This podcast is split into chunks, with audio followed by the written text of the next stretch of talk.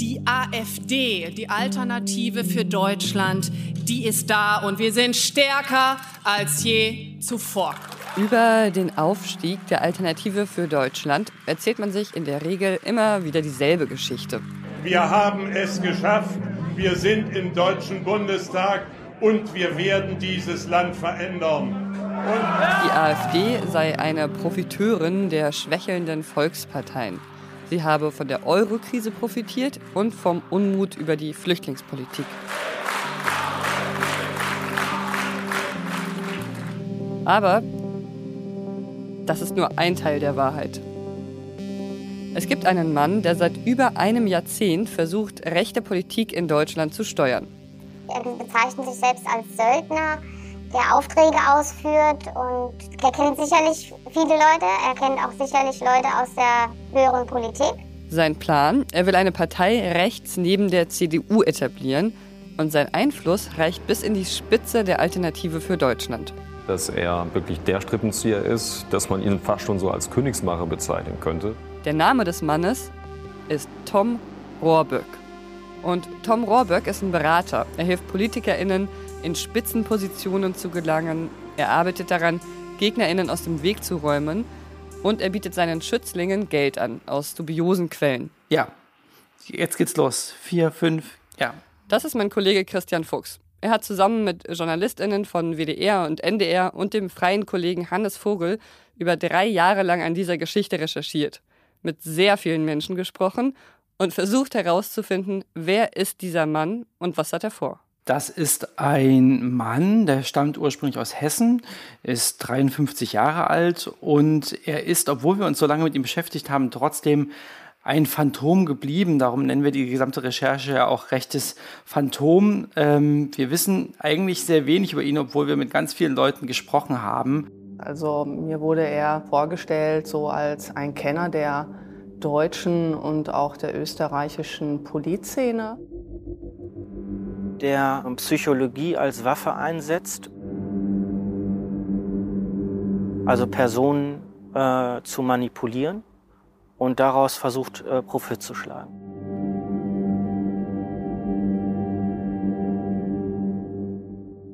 Diese Recherche erzählt eine bislang unbekannte Geschichte über die erfolgreichste rechte Parteigründung der Nachkriegszeit in Deutschland.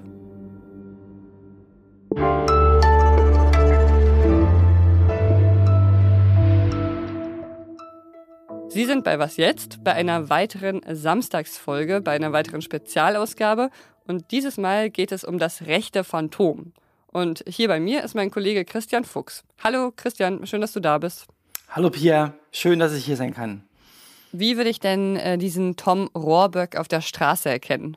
Tom Rohrbeck ist groß, ähm, ist sehr muskulös, äh, hat so blonde Haare und sein Markenzeichen ist eine äh, tiefschwarze Sonnenbrille, ähm, die er immer trägt und äh es gibt ja es gibt ja sogar Fotos von ihm, die sieht man auch in eurem Artikel in der Zeit und die zeigen, dass er immer so einen Abdruck von dieser Sonnenbrille hat. Also er ist rundherum braun gebrannt, aber dann um die Augen ähm, blass.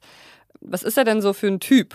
Ja, Tom Rohrbeck ist eine ziemlich schillernde Figur. Äh, wenn man seinen eigenen Angaben glaubt, dann äh, lebt er mal ähm, in einem Steuerparadies auf einer Insel. Dann äh, hat er ein Haus, äh, bewohnt ein Haus in Österreich. Ähm, er hält sich in Holland auf, in Italien. Ähm, und vor allen Dingen hält er sich sehr gerne in Fünf-Sterne-Hotels auf, ähm, wo er dann auch die PolitikerInnen einlädt, die er berät.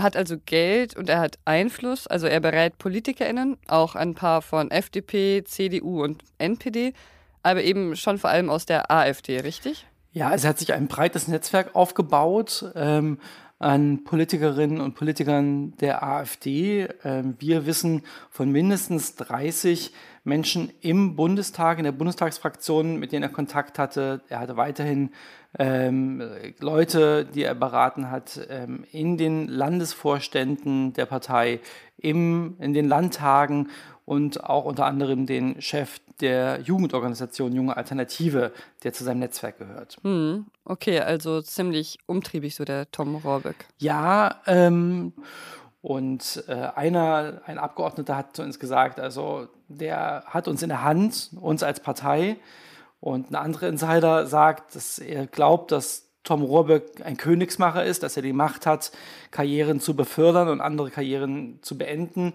Und wieder ein anderer äh, hat den Ausdruck gebraucht, äh, Tom Rohrbeck sei das Gespenst der AfD. Und das wisst ihr ja alles, weil ihr mit Menschen aus der AfD und aus dem nahen Umfeld gesprochen habt, oder? Ja, genau. Zum Beispiel mit Friedel Opitz. Potsdamer Platz, Reichstag, Alexanderplatz, ja, Friedel Opitz haben wir mehrmals getroffen auf seiner sehr luxuriösen Dachterrasse in Berlin-Mitte mit Blick auf den BND und den Bundestag. Und der ist ein Unternehmensberater und ähm, äh, hat selbst häufiger mal äh, Kontakt zur Justiz, sage ich mal. Äh, und der war eine Zeit lang ziemlich nah mit Alice Weidel äh, und hat sie auch beraten. Ähm, und ähm, in dieser Zeit äh, hatte auch Alice Weidel Kontakt zu Tom Rohrberg und darum hat, konnte er uns sehr spannende Einblicke geben. Wir wissen nur, dass er ein unfassbares Netzwerk hat innerhalb ähm, der AfD, innerhalb der FDP und auch äh, bei einigen Bundestagsabgeordneten der CDU und sehr schnell Informationen bekommt aus den Bundestagsbüros. Äh, als Gegenleistung dafür gibt es dann die Situation, dass das Netzwerk äh, von Tom R. dafür sorgt, dass Mehrheiten geschaffen werden, um diese Leute im Bundestag, in Brüssel oder auch in Landtagen zu platzieren. Ja, und teilweise sind das echt Leute, die mittlerweile ziemlich wichtige politische Persönlichkeiten sind. Ne? Und es vielleicht auch deshalb geworden sind, weil sie ihn auf ihrer Seite hatten. Also zum Beispiel Corinna Miaska, die Landesvorsitzende der AfD in Bayern. Wer bricht denn seit 2015 das Grundgesetz? Wer hat hier denn jeden Migranten an der Grenze ins Land gebeten, der nur das Wort Asyl gedacht hat? Das waren Sie doch hier. Oder Alice Weidel, Fraktionsvorsitzende der AfD und Spitzenkandidatin für die Bundestagswahl. Und für unser Deutschland werde ich, werden wir kämpfen, so wahr Gott helfe. Ich Nimm uns mal mit in diese Welt von Tom Rohrböck, Christian. Wie geht er denn vor? Also ein Ort äh, im Leben von Tom Rohrböck ist besonders wichtig. Das ist ein Hotel. Das ist so ein Alpenhotel, ne? Genau. Und um dahin zu kommen, muss man ähm, auf einer sehr schmalen Straße erstmal durch äh, viele Minuten lang durch ein Waldstück fahren. Es ist sehr abgelegen. Mhm. Und das ist nicht nur sehr abgelegen, sondern auch so teuer, dass es sich ohnehin nur sehr wenige Menschen leisten können. Ja, ja, genau. Dann kommt man auf einmal da an und dann ist es ein sehr traditionelles Haus äh, sehr edel mit Infinity Pool. Da steigt dann so der Nebel hoch. Man kann dann auf die schneebedeckten Alpen blicken. Also da kann man sich schon gut gehen lassen. Ähm, auch das Restaurant bietet da alles, was man sich wünschen kann. Also zum Beispiel ein Loop de Mer für 80 Euro. Also das ist schon ein sehr feines ähm, Etablissement. Also Tom Rohrbeck gibt Geld aus, um PolitikerInnen in ein Luxushotel einzuladen. Wozu denn eigentlich? Was war oder was ist seine Mission? Das ist eine ziemlich schwierige Frage. Seine Mission ist auf jeden Fall, ein Netzwerk aufzubauen, Kontakte zu haben, Kontakte zu pflegen, Informationen zu bekommen. Diese Informationen den Menschen, die er fördert, zugänglich zu machen, ähm, äh, aber auch Intrigen zu spinnen, dass bestimmte Menschen Ämter bekommen und andere Menschen nicht. Ähm, das ist das, was man sieht. Aber was das große Ziel im Hintergrund ist, warum er das alles tut, mit sehr viel Aufwand, mit sehr viel Geld auch, äh, was dafür ausgegeben wird, das wissen nicht mal die Menschen, die mit ihm zusammengearbeitet haben in der AfD.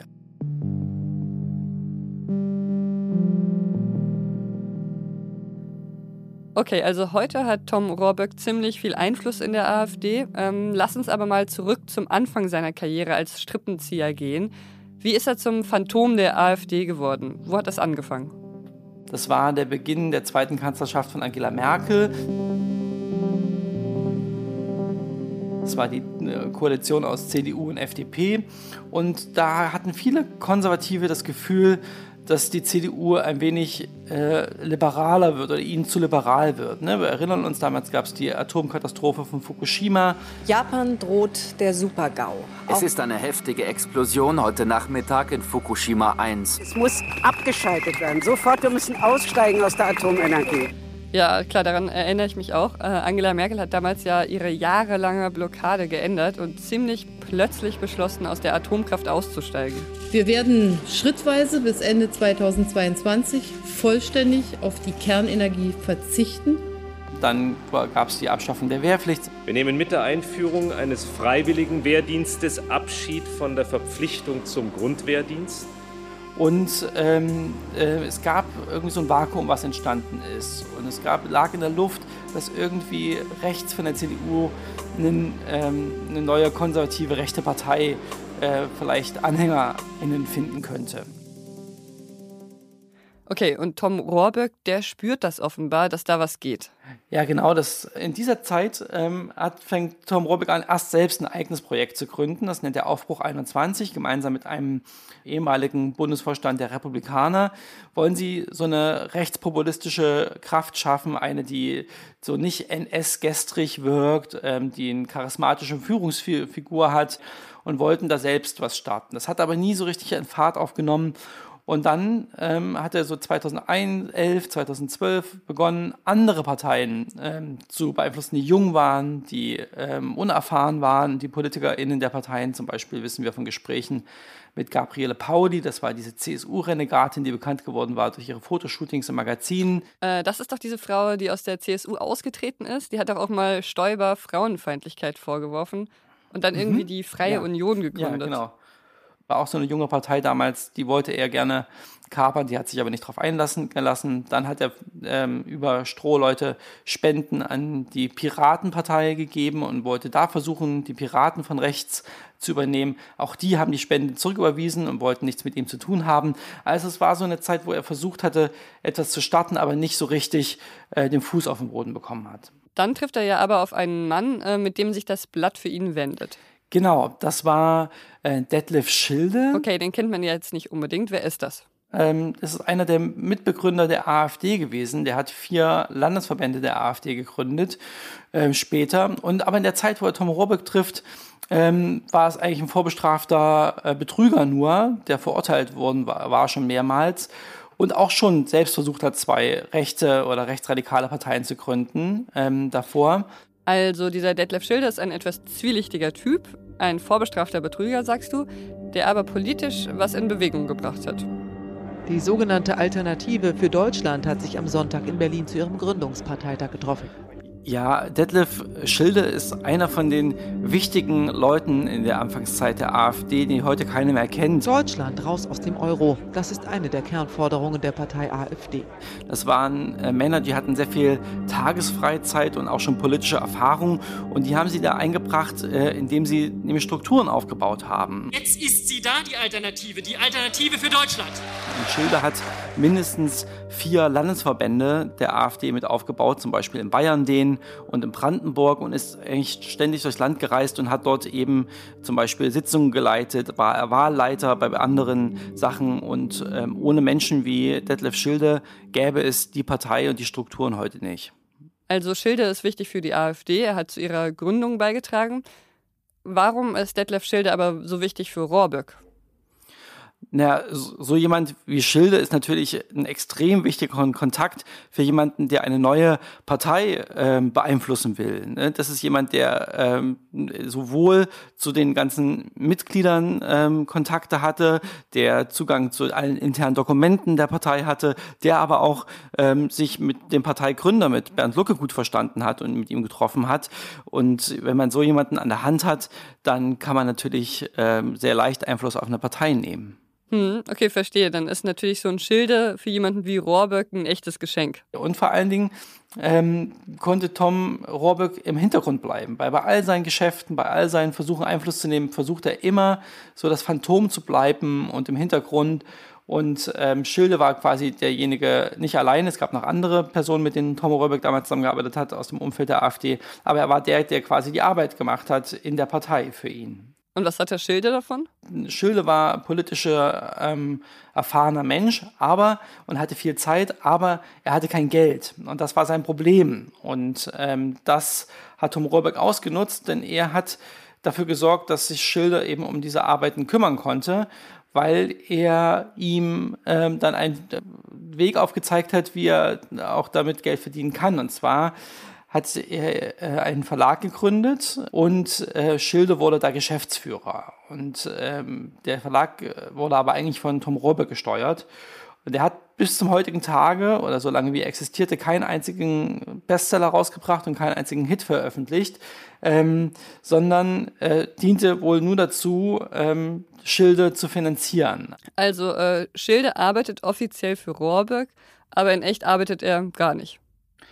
Ja, genau, das, ähm, also das zeigt eigentlich ziemlich exemplarisch, weil wir in diesem Fall auch sehr gut nachweisen können durch ähm, Kontoauszüge, durch E-Mails, durch Verträge, durch Handelsregisterunterlagen, wie wir glauben, dass er später auch ähm, anderen PolitikerInnen geholfen hat, nämlich indem er sie äh, durch so ähm, äh, Firmen, Unternehmen, äh, äh, sie als GeschäftsführerInnen eingesetzt hat ähm, und sie aber gar nicht so viel machen mussten. Bei euren Recherchen seid ihr auf so ein ganzes Geflecht aus Scheinfirmen gestoßen, darunter auch einige Investmentfirmen und eine ganze Reihe von so Nachrichten- oder Online-Portalen. Ja, ähm, die heißen dann manchmal Saar-Depesche oder Sachsen-Depesche oder Hessen-Depesche, aber auch Meraner Morgen oder Performance vertraulich. Und einige haben ganz kuriose Namen, die heißen dann äh, Winzerin am Rhein oder. Ich guck mal gerade nach. Okay, Hessen Depesche sieht jetzt erstmal aus wie ein normales, so regionales Nachrichtenmagazin. Gibt hier Politik, Wirtschaft, Medien. Aber wenn man im zweiten Blick mal genauer schaut, dann sieht man, dass die quasi alle journalistischen Standards unterminieren. Also gibt es kein, kein Zwei-Quellen-Prinzip. Ähm, die Nachricht wird nicht getrennt vom Kommentar. Ähm, teilweise sind die Autorinnen nicht äh, sichtbar. Es gibt kein richtiges Impressum. Also ziemlich shady, ähm, diese Sachen. Also es gibt bestimmt viele Arten, Geld an PolitikerInnen zu zahlen. Wieso hat Rohrbeck das denn ausgerechnet über diese Nachrichten- und Online-Portale gemacht? Diese Online-Portale waren natürlich extrem wichtig äh, für das Netzwerk von Tom Rohrböck, weil er auf diesen Seiten die Politiker, die er pushen wollte, und Politikerinnen ähm, hochschreiben konnte mit Jubelartikeln über sie und ähm, dann Leute, die er nicht mochte, äh, gegen die er gearbeitet hat, die haben dann eben ja diffamierende Texte ähm, erhalten. Und äh, auf der anderen Seite hat er die Depeschen, so wie diese Portale heißen, auch genutzt, um ähm, Geschäftsleute mutmaßlich zu erpressen und damit Geld zu, einzunehmen. Hm, also nochmal zum Verständnis. Äh, Tom Rohrböck macht konservative rechte und rechtsextreme Politiker zu so Pseudo-Geschäftsführern von Scheinfirmen. Unter anderem betreibt er so dubiose Nachrichtenseiten und gleichzeitig nutzt Rohrböck dann diese Nachrichtenseiten dazu, den Scheinmanagern dieser Firmen ein Gehalt zu zahlen. Also er unterstützt manche PolitikerInnen damit finanziell.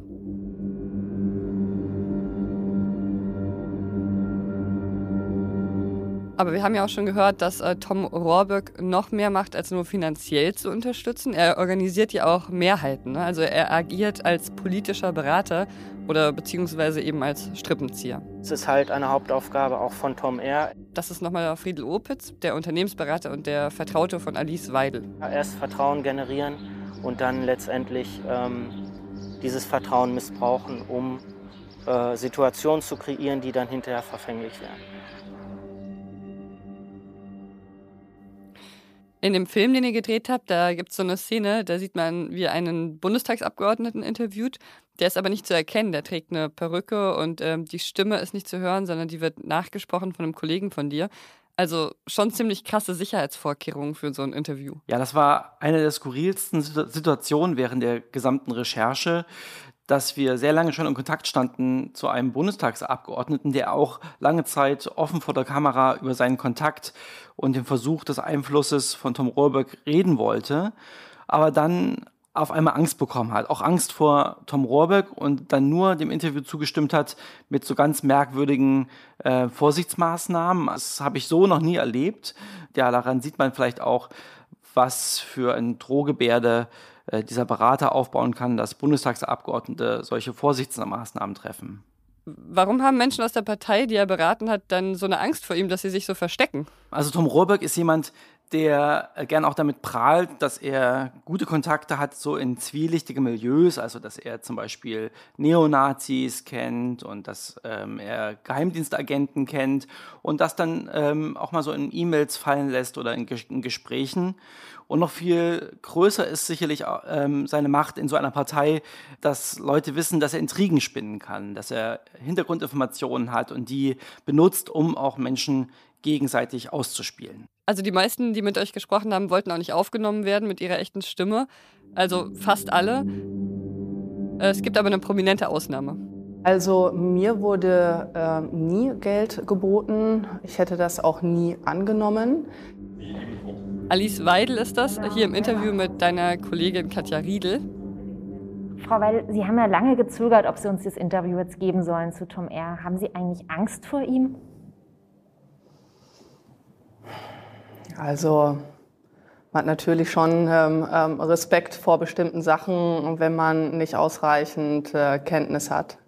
Ja, es waren aber auch zeitliche Aspekte, aber ich habe mir das sehr lange überlegt.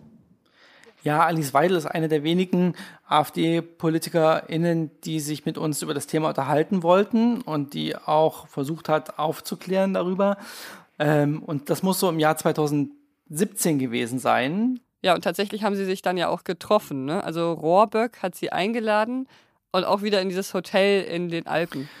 Ja, und da lernt sie Tom Rohrböck kennen bei diesem Treffen und danach lädt er sie immer wieder ein. Zum Beispiel war dann die Bundestagswahl schon und dann äh, lädt er sie alleine äh, in ein anderes Luxushotel, auch wieder in den Alpen ein und ähm, äh, äh hat dann zwei Tage, verbringt dann zwei Tage mit ihr und versucht sie da zu beraten. Und ähm, ein Mitarbeiter von Alice Weidel, der in der Zeit sehr eng ähm, in ihrem Büro angebunden war, sagt, dass, sie, dass er quasi zwischen 2017 und 2019 hatte sie quasi täglich Kontakt zu Tom Rohrböck. Er hat immer versucht, auch über ihn ähm, sie zu erreichen, Nachrichten geschickt, ähm, Informationen ähm, ähm, geschickt, wollte Informationen aus dem Büro haben. Was wollte er denn eigentlich von Alice Weidel? Also was Alice Weidel von Tom Rohrbeck wollte, wissen wir sehr genau. Das hat sie uns erzählt. Sie hatte sich erhofft, Wahlkampfunterstützung zu bekommen. Was er so von ihr wollte, das weiß sie bis heute eigentlich auch nicht so genau. Wenn Sie unter diesem ganzen Kontakt mit ihm einen Strich ziehen, gibt es eigentlich irgendwas, wo, das Gefühl, wo Sie das Gefühl haben, Sie haben mal wirklich von ihm und seinem Kontakt profitiert? Nein. Nein. Ich meine, allein, dass ähm, zwei Jahre später ähm, ja, überhaupt äh, damit konfrontiert werde, ähm, das zeigt ja eigentlich schon, ähm, dass ich da auch, also ich fühle mich da auch in etwas hineingezogen. Er hat sich angeboten und hat sie beraten, hat sie immer mit Tipps versorgt, fast täglich, sagt da ihr äh, Bekannter Friedel Opitz hat er ihr Nachrichten geschickt mit Informationen aus der Partei, wie sie sich entscheiden soll bei bestimmten Dingen. Okay, nochmal also Tom Rohrböck trifft sich mit Alice Weidel auch privat. Er lädt sie ein, gibt also Geld aus für sie und er hilft ihr bei Entscheidungen, aber er bekommt keine direkte Gegenleistung. Das so stellt es ähm, Alice Weidel dar. Uns liegen aber interne Unterlagen vor und auch ähm, Kurznachrichten, die noch zeigen, wie er ganz aktiv auch in ihre Karriere ähm, eingegriffen hat. Ähm, und das war bei der Wahl zum neuen Landesvorsitz der AfD in Baden-Württemberg. Das war vergangenes Jahr 2020. Und da hat er ziemlich kräftig mitgemischt. Mhm. Wie hat er das gemacht? Er hat damals gab es einen großen Konflikt zwischen Alice Weidel und einem Konkurrenten und kurz vor der Wahl zum neuen Landesvorsitzenden ähm, hat er sich äh, wieder in einem Luxushotel mit diesem anderen Konkurrenten getroffen und muss irgendetwas ähm, ihm erzählt haben, dass er äh, zurückgezogen hat. Ähm, er selbst sagt, ja, Herr Robeck habe auf diesen Konflikt deeskalierend eingewirkt. Also irgendwas muss da passiert sein, dass Alice Weidel dann ähm, wieder Vorsitzende werden konnte. Ja, und dieses Vorgehen ist kein Einzelfall. Fast die gleiche Nummer, die hat äh, Rohrbeck in Bayern bei der Landtagswahl durchgezogen. Und da ähm, ging es zugunsten von Corinna Miaska, die ist heute Landeschefin. Ja, damit hat er in zwei wichtigen AfD-Ländern enge Vertraute an der Spitze. Es gibt auch ein Foto von 2017. Damals sind Alice Weidel und Corinna Miaska in den Bundestag eingezogen. Und auf dem Foto sieht man sie so Arm in Arm, Weidel im schwarzen Blazer, Miaska in Dirndlbluse. Und dieses Foto schickt am Tag nach dieser, ähm, ähm, nachdem sie in den Bundestag eingezogen sind, Tom Rohrböck an eine Bekannte und schreibt Meine Mädels im Bundestag. Corinna Miatzka und Alice Weidel sind jetzt so zwei sehr prominente Beispiele, aber es gibt wohl noch viel mehr Menschen, die Rohrböck äh, unterstützt hat. Nach welchem Prinzip wählt er denn die Leute aus, die er zu seinen Schützlingen erklärt? Ja, das zeigt sich kein ganz deutliches Bild eigentlich, ähm, wie er die Person ausgewählt hat. Ähm, sie sind teilweise sehr erratisch, also man kann sie keiner bestimmten Fraktion innerhalb der Partei einordnen, ob das jetzt Flügel ist oder eher gemäßigtere AfD-Leute. Okay. Also das bleibt so ein bisschen erratisch, aber es sind immer Leute, von denen er, glaube ich, vermutet, dass sie eine große Rolle spielen werden noch in der Partei, dass sie ähm, hoffnungsvolle ähm, und unerfahren sind, ähm, dass er dann wie, wie jemand, der so bei einer Pferdewette ist, dann auf die richtigen Pferde setzt, ähm, aus denen noch ähm, die ganz Großen werden. Du hast ja schon viel erzählt, was für einen enormen Aufwand äh, Rohrberg betrieben hat und äh, welchen Einsatz, um dann bestimmte PolitikerInnen zu installieren, weiterzubringen, nach oben zu befördern. Was ich aber noch nicht so ganz verstanden habe, was hatte er eigentlich selber davon? Ich meine, wollte er die AfD politisch in eine bestimmte Richtung lenken oder so? Ja, was wir wissen ist, ähm, dass er kein Ideologe war. Er hat auch manchmal zu Leuten gesagt, ähm, ich bin inhaltlich eigentlich gar kein AfDler. Ihm geht es, glaube ich, eher um ähm, gar nicht das Parteiprogramm zu beeinflussen, sondern strategisch Strippen ziehen zu können, Menschen in der Hand zu haben, die ihm einen Gefallen schulden, die man dann wieder gegen andere ausspielen kann. Und er selbst hat das auch mal sein, das, was er tut, gegenüber anderen äh, als Schachspielen äh, bezeichnet. Also er ist ein Schachspieler und er ist ein Söldner und er macht gerne Züge, er gefällt sich in der Rolle, so dieses ähm, Spin-Doktors im Hintergrund, der die Strippen zieht. Friedel Opitz, dieser Bekannte von Alice Weidel, der hat noch was gesagt, das für mich noch eine ganz andere Frage aufwirft. Ist der Tom R. selber der Akteur oder gibt es jemanden, der den steuert?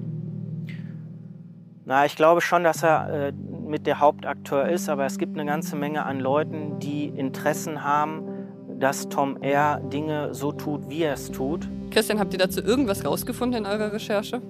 Es gibt immer wieder die Gerüchte, seitdem wir das recherchieren, dass ähm, es reiche ähm, Hintermänner geben muss hinter Tom Röbeck, die das Ganze bezahlen. Und ein Name, der immer wieder gefallen ist, den uns sieben Personen in dieser ganzen langen Recherche unabhängig voneinander genannt haben, war der Baron August von Fink. Okay, nur als nur kurz als Hintergrundinfo, August von Fink, das ist ein deutscher Investor, ein Milliardär, der in der Schweiz lebt. Genau, Tom Rohrbeck selber erzählt, dass dieser reiche Milliardär, ähm, der ein Faible für rechtskonservative PolitikerInnen hat, ihn finanziert. Ähm, das konnten wir nicht verifizieren. Auch Baron von Fink spricht leider nicht mit uns ähm, und wir konnten auch keine anderen Belege finden. Aber das ist das Gerücht, was ähm, ähm, rumgeht. Es gibt ja sowieso schon äh, länger Vermutungen und Indizien auch, dass von Fink auch die AfD finanziell unterstützt. Also, dass am Ende Geld von Baron von Fink in das System von Tom Rohrbeck geflossen ist, können wir nicht belegen, aber wir kennen drei andere Geldquellen. Da ist zum einen ähm, eine Aktiengesellschaft, die über ein Treuhänderbüro in Liechtenstein geführt wurde und in die Geld geflossen ist aus unbekannten Quellen. Da sind verschiedene ausländische Investoren und Immobilienunternehmer, die äh, kleine monatliche Beträge so von 3.000 bis 5.000 Euro für Beratung an Tom Rohrbeck überwiesen haben. Wir wissen nicht, wofür sie da beraten wurden. Und es gibt einen großen Pool von KleinanlegerInnen, die ähm, Geld in das System eingezahlt haben, aber dachten, dass sie zum Beispiel in Gold investieren oder in Immobilien oder in eine Flugschule und nicht wussten, dass sie damit am Ende eigentlich rechte PolitikerInnen finanzieren. Also, was wir bis hierhin wissen, Tom Rohrböck hat Netzwerke in der AfD. Er hat eventuell bestimmten PolitikerInnen sogar zur Macht verholfen, einige bevorzugt, andere benachteiligt. Einige Abgeordnete haben sogar Angst vor ihm und sein Geld kommt aus etwas dubiosen Quellen. Ähm, was sagt denn eigentlich die AfD dazu, dass sie mit solchen Geschäften, mit solchen dubiosen Typen in Verbindung steht? Das kann ja nicht unbedingt allen Leuten gefallen. Ja, da haben wir ganz unterschiedliche Reaktionen erhalten. Also Alexander Gauland sagte, er hat von dem Namen noch nie gehört und er kennt auch keinen anderen ähm, Politiker ähm, in der Fraktion, der jemals mit Tom Rohrbeck zu tun hatte. Das widerspricht sich fundamental mit dem, was zum Beispiel ähm, der äh, Schatzmeister uns erzählt hat, der davon ausgeht, dass ähm, bis zu 30 Abgeordnete in Kontakt standen oder stehen mit ähm, Tom Rohrbeck und der jetzt ähm, empfehlen möchte, ähm, eine interne Ermittlung in der AfD ähm, zu starten, um ähm, dieses Treiben von Tom Rohrbeck zu untersuchen ich verwehre mich gegen so eine Einflussnahme von außerhalb und äh, ich werde auch mit allen mir zum, äh, zur Verfügung stehenden Möglichkeiten äh, dagegen angehen. Ja, und das ist Carsten Hütter, das ist der Schatzmeister der AfD. Und ich werde auch meiner, meinem Bundesvorstand letztendlich äh, genau dazu raten. Also eine äußere Beeinflussung ähm, ist eine Sache, die wir oftmals anderen Parteien vorwerfen. Und äh, das sollte definitiv bei uns nicht Schule machen. Was natürlich auch eine entscheidende Frage ist, um die äh, Machenschaften von Rohrbeck zu bewerten. War davon irgendwas strafbar? Also uns sagen Parteien und StaatsrechtlerInnen, dass ähm, das äh, nicht illegal ist. Man darf ähm, als Berater äh, PolitikerInnen natürlich in Luxushotels einladen. Man darf sie auch beraten. Was äh, fragwürdig ist, ist, dass das alles intransparent passiert ist. Tom Rohrbeck hatte keinen Beratervertrag, die Partei wusste nichts davon. Er hat hinter den Kulissen Menschen in einer Partei gegeneinander ausgespielt. Und das sind natürlich moralisch hoch äh, fragwürdige Methoden, die da passiert sind. Und teilweise auch, wie er sein Geld verdient hat ähm, durch eben Anlagebetrug. Das zumindest glaubt die Staatsanwaltschaft in Saarbrücken. Und darum ermittelt sie da jetzt auch in dieser Geldbeschaffungsbereich ja auch schon seit einigen Monaten gegen ihn. Okay, das war jetzt echt super viel Stoff. Ähm, lass uns noch mal kurz zusammenfassen. Was denkst du? Wie stark hat denn Tom Rohrböck die AfD seit ihrer Gründung beeinflusst? Also er hat definitiv an sehr wichtigen ähm, ähm, Stellen, an sehr wichtigen Knotenpunkten ähm, Einfluss auf Menschen erhalten innerhalb der AfD und hat in den vergangenen acht Jahren ähm, Schlüsselstellen deshalb ähm, quasi unter Kontrolle gebracht. Also seine Schützlinge sitzen im Parteivorständen auf Bundesebene und auf Landesebene, sitzen im Bundestag, in Landtagen. Ähm, das ist ein äh, Netzwerk, ähm, was seinesgleichen sucht. Ähm, da ist er sehr erfolgreich gewesen. Da ist dieser eine Mensch, der es geschafft hat, so eine Partei zu unterwandern, ja eigentlich fast im Alleingang. Das gab es so in der Geschichte der Bundesrepublik wahrscheinlich noch nie. Und es zeigt natürlich, dass dieser Aufstieg der AfD, der in den letzten Jahren immer sehr inhaltlich ähm, diskutiert wurde, ne, durch die ähm, Euro-Krise und durch die Migrationsfrage, äh, die Geflüchteten, die 2015 nach Deutschland kamen, ähm, aber dass es nur ein Teil der Wahrheit ist. Und der andere Teil ist vielleicht eben, weil Menschen ähm, von außen, äh, viele andere auch, Millionäre, Milliardäre, aber eben auch Menschen wie Tom Rohrböck, eben diese Partei ähm, von außen mit beeinflusst haben und auch mit ihren Aufstieg unterstützt haben. Und diesen Teil, diesen zweiten Teil der Geschichte, den wollten wir gern auch noch erzählen. Danke, Christian.